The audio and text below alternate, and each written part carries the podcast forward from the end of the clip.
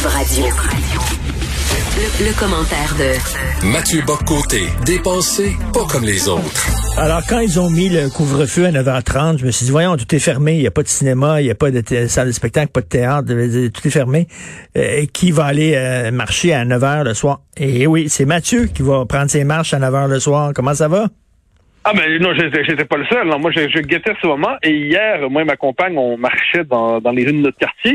Et là, on voyait des tonnes de gens occuper les rues à la manière de l'heure et demie retrouvée. Ah, non, j'en étais très, très heureux. Moi, je précise que moi, j'étais jusqu'alors un marcheur de 22 heures en janvier ou en, février. Il faut quand même à chacun ses lubies, à chacun ses manies. Donc moi, quand c'est arrivé le couvre-feu, j'en étais bien désolé. Et là, quoi qu'il en soit, hier, je goûtais cette heure et demie retrouvée. D'ailleurs, moi et ma compagne, on s'est dit, on sort à 8 heures.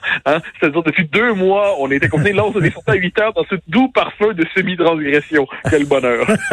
D'ailleurs, je me suis trompé. Les, salles de cinéma sont bien, bel et bien ouvertes. Alors, ben, bravo. Tu peux, tu peux marcher maintenant à 9 heures. Écoute, Mathieu, ça a qu'on est trop au Canada. Le Canada est un beau pays. Malheureusement, il y a des francophones. Alors, Multi-Dimension Consulting, une agence qui euh, de Colombie-Britannique, je crois, qui euh, organise l'immigration au Canada, qui facilite l'immigration au Canada, a fait un petit tableau avec les pros et les contre de venir au Canada. C'est quoi les avantages d'être ici, de venir ici, c'est quoi les avantages de les désavantages du Canada? Donc, parmi les, avantages, il y a de bonnes opportunités de travail, euh, de bonnes universités, de la bonne, de la bonne bouffe. Et il y a de la poutine. Hein, ils nous le disent, il faut essayer la poutine. Our poutine. Euh, système de santé gratuit, éducation. Les Canadiens sont gentils aussi, et puis c'est un pays progressif, sécuritaire et multiculturel. Mais il y a quelques défauts. Il fait froid, les vols coûtent cher, puis surtout, il y a beaucoup de personnes qui parlent français. Aïe, aïe, aïe, aïe, aïe. Nous sommes de trop dans le portrait. On pourrait répondre, donc, cette firme nous présente avantages et désavantages du Canada. Un des désavantages du Canada, c'est que nous y sommes. Un des désavantages du Canada, c'est que le français est encore suffisamment pesant de leur point de vue pour rendre la vie suffisamment désagréable. C'est assez fascinant quand même. Alors, d'un côté, le multiculturalisme, bravo, clap, clap, clap, heureux. De l'autre côté, le français, wash, wash, wash, mauvais. Je précise qu'au moment où on se dit ça, parce que là, ça circule beaucoup sur les réseaux sociaux, cette espèce d'étrange euh, promotion, la firme de Vancouver a déjà fait sauter euh, la, son, affiche de promotion, comme s'il venait de se rendre compte de manière un peu étrange que cette publicité pouvait être, euh, comment dire, euh, pas très efficace. Il n'en demeure pas moins que ça circule et c'est surtout c'est un aveu. C'est un aveu, c'est-à-dire lorsque lorsqu'ils ne sont pas surveillés de l'extérieur, lorsqu'ils se laissent aller à eux-mêmes, lorsqu'ils présentent le pays au monde, à leur clientèle, et lorsqu'il le porte sur le c'est quoi le branding du Canada qu'il propose, eh bien l'élément français est de trop. Comme je on pourrait répondre que le Canada travaille à régler ce problème-là depuis un bon moment et y parviendra. Hein, tôt ou tard, nous, nous ne serons plus qu'un résidu folklorique dans ce pays, mais il n'en demeure pas moins que dans sa représentation officielle, le Canada est encombré, c'est assez fascinant, par son peuple fondateur, eh bien comme dirait ben, Christian Dufour, son nous sommes de trop. Ben, ben c'est ça le problème, c'est que le, le, problème avec les francophones, selon eux, c'est qu'on revendique le statut de peuple fondateur. Si, au contraire, on disait, nous sommes un, groupe euh, culturel, ethnique comme les autres, et nous faisons partie de la grande famille multiculturelle, là, ils nous, ils nous applaudiraient. Oui, c'est à condition de disparaître, en fait. C'est-à-dire, le statut de peuple fondateur, ça a comme vertu qu'on dit, ben, euh, sur au Québec, qui est notre espace, notre espace politique, vous avez pour vocation de vous intégrer à nous. D'ailleurs, nous ne sommes pas qu'un groupe ethnique, nous sommes une nation. C'est-à-dire que vous pouvez venir du Pakistan, de l'Inde, des Philippines, euh, de Grande-Bretagne, de Suède, qu'importe, et vous pouvez devenir québécois. Parce que la nation québécoise, c'est pas un groupe ethnique qui reproduit simplement des rituels et des traditions. C'est une nation, c'est une société, ça, bon. Eh bien non, et à partir du moment où on rappelle qu'on est un peuple, quand on rappelle, quand on refuse le grand récit du nous sommes tous des immigrants, non, nous ne sommes pas tous des immigrants. Il y a deux peuples fondateurs ici. Il y a par ailleurs les nations amérindiennes. Il y a les peuples dont mais le Québec est un peuple fondateur. On disait autrefois le Canada français. Eh bien, ceux qui arrivent ici n'arrivent pas dans un pays qui est une page blanche. Ils doivent prendre les mœurs du pays, ils doivent prendre les codes du pays, ils doivent devenir du pays. Donc ça, ça veut dire au Canada anglais, de devenir Canadien anglais. Ça veut dire au Québec, devenir québécois. Mais quand on rappelle dans la logique du multiculturalisme que nous sommes une nation, on est accusé de suprémacisme ethnique. Le simple fait de se dire peuple et nation est vu comme une marque de suprémacisme ethnique et de suprématie blanche et de racisme. Donc on voit c'est quoi l'univers mental.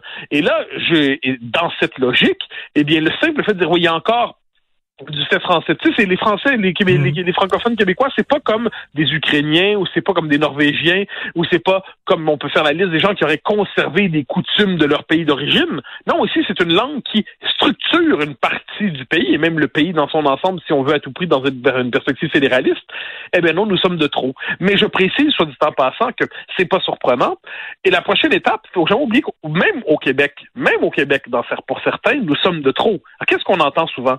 Que Montréal Montréal, c'est bien, c'est diversifié, c'est pluriel, c'est mhm. civilisé. Mais dès qu'on sort de Montréal, on rencontre les bouseux, les consanguins, les pas propres, les Québécois francophones. Et on, le partitionnisme d'hier, hein, qui disait que si le Québec devient indépendant, il faudrait que l'ouest de l'île se rattache au reste du Canada. Mais le partitionnisme de demain, ça va être, si jamais on réussit à faire un référendum sur la souveraineté, eh bien, ça va être l'ouest, l'île de Montréal va avoir la tentation de la cité-État, de la société distincte, du on n'embarque pas dans le Québec.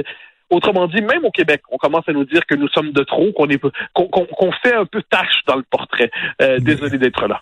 je, me, je me souviens d'un vieux sketch de Saturday Night Live où il y a un noir qui se déguise en blanc, qui se maquille en blanc et qui va voir ce que les blancs se disent entre eux quand il n'y a pas de noir là.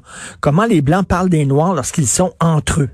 Et là, j'ai l'impression justement au Québec depuis quelque temps, euh, il y a une décomplexion. Ils sont décomplexés, mais avant ils parlaient des Québécois entre eux, euh, mais ils nous le disaient pas en pleine face. Mais maintenant, ils nous le disent en pleine face, qu'ils pensent de nous. Oui, mais ça, c'est les réseaux sociaux dans leur euh, caractère pédagogique, disons ça comme ça. Il y a beaucoup de conversations privées qui peuvent désormais s'afficher publiquement. Ça me fascine d'ailleurs. On dirait que les gens en sont pas conscients. Et là, on voit ce qui se dit sur les réseaux sociaux. Puis je parle pas simplement du euh, subtil et, nuancé et brillant Amir Attaram de l'Université d'Ottawa, hein, ce, professeur humaniste qui, qui, qui mérite toutes les louanges du monde, n'est-ce pas? non, je, vois des, le, kidam, appelons ça comme ça, des gens bien ordinaires qui sont probablement pas méchants dans leur vie privée, je veux bien croire, mais lorsqu'ils parlent du Québec en anglais, évidemment, sur les réseaux sociaux, euh, pas seulement en anglais, mais la plupart du temps en anglais, c'est cette idée que, ouais, ben, c'est ça, c'est les Québécois francophones, ils sont trop pesants, ils sont trop, il faut s'en délivrer, on en a assez, on en a assez. Alors là, moi, cette espèce d'expulsion symbolique qui nous est réservée de notre pays, je le prends plus ou moins bien. Et j'ai tendance à me dire que c'est quand même une marque à certains égards de discourtoisie et ça ça respecte pas trop le sens de la gratitude élémentaire que de dire finalement que ce peuple est de trop chez lui. Me semble que les Québécois, c'est quand même un peuple avec certain sens de l'hospitalité. La main tendue, la main sur le cœur, une capacité d'accueillir des gens qui viennent de partout en disant ben, joignez-vous à la famille puis on va y avoir de la place pour vous. Mais si on se fait dire euh, trop souvent que finalement le simple fait de vouloir que le Québec soit un pays français, un pays laïque, eh ben ça c'est déjà du racisme, de la c'est de la tyrannie identitaire, tout ça, euh, ça, ça ne peut que créer des tensions, pour le dire poliment. Il y a quand même des limites à se faire dire qu'on est trop chez soi. Or, je pense que c'est la tendance lourde en ce moment. Ben oui, mais, mais, mais, les Québécois sont trop chez eux. Mais là, le, tout le monde au Québec, là, on est bien insulté de ça aujourd'hui, puis on fait des de lait, puis tout ça, puis là, après ça, dans trois jours, il va y avoir une autre niaiserie écrite sur nous, puis on va faire une autre montée de lait, et tout ça. À un moment donné, il va falloir en faire l'analyse politique de tout ça. c'est ah, bien beau les montées de lait, là, puis on dit, oh, c'est épouvantable, c'est épouvantable. À un moment donné, il va falloir en tirer les conclusions qui s'imposent. Ah, mais je suis d'accord. Là, tu dis quelque chose d'essentiel, je pense. Quand tu parles d'une analyse politique de la chose, nous traitons comme des faits divers ce qui ne doit pas être vu comme des faits divers. C'est un discours de fond qui s'installe. C'est une légitimité nouvelle qui s'installe. Il va falloir accepter cette réalité qui est démographique de ce point de vue, que dans le Canada, nous sommes déjà foutus. Ça, ça me paraît évident. Dans le Canada, notre destin, c'est une minorisation qui nous condamne tôt ou tard à l'insignifiance politique. Hein, le, et à l'insignifiance collective, puis ensuite à la folklorisation, puis à la perte des nouvelles générations. Au Québec, ça arrivera plus tard, mais ça finira par arriver. Donc, l'indépendance du Québec, on, on sait, c'est, l'option préférée des indépendants. On a, l'impression que quelquefois qu'ils vivent dans l'univers nostalgique de René Lévesque et tout ça. Non, c'est pas ça. C'est une question de survie nationale. C'est une question de survie collective. C'est la condition pour qu'on puisse exister. C'est la condition pour qu'on réussisse l'intégration des nouveaux arrivants. C'est la condition pour être respecté chez nous. C'est l'indépendance du Québec. Et moi, je suis toujours un peu contrarié quand on nous prédit, oh, c'est une idée dépassée, c'est une idée du monde mais en quoi est-ce dépassé au mhm. d'hier que de vouloir se contrôler soi-même et de mettre chez soi, ben, de mettre de son destin, pouvoir accueillir dans ses propres paramètres? Je, je, ne crois pas qu'on dirait aux Haïtiens, qu'on dirait aux Brésiliens, qu'on dirait aux Colombiens, qu'on dirait aux Tchèques, qu'on dirait aux Lettons, l'indépendance c'est dépassé, vous devriez vous annexer à puissance plus grande. Hein? Être maître chez soi, c'est important pour les Algériens, c'est pour les Marocains, c'est pour les Tunisiens, c'est pour, pour tous les peuples. Mais pour les Québécois, apparemment, ce serait pas le cas. Moi, j'ai toujours là-dessus, je, ne peux m'empêcher de voir dans ce deux poids, deux mesures un manque de respect qui ne dit pas son nom vers le peuple québécois. Tout à fait. Bonne marche ce soir et un jour, un jour, tu vas marcher jusqu'à chez Leméac et tu vas ah pouvoir Ah oui, j'en reviendrai à minuit. Salut Mathieu. Bye bye.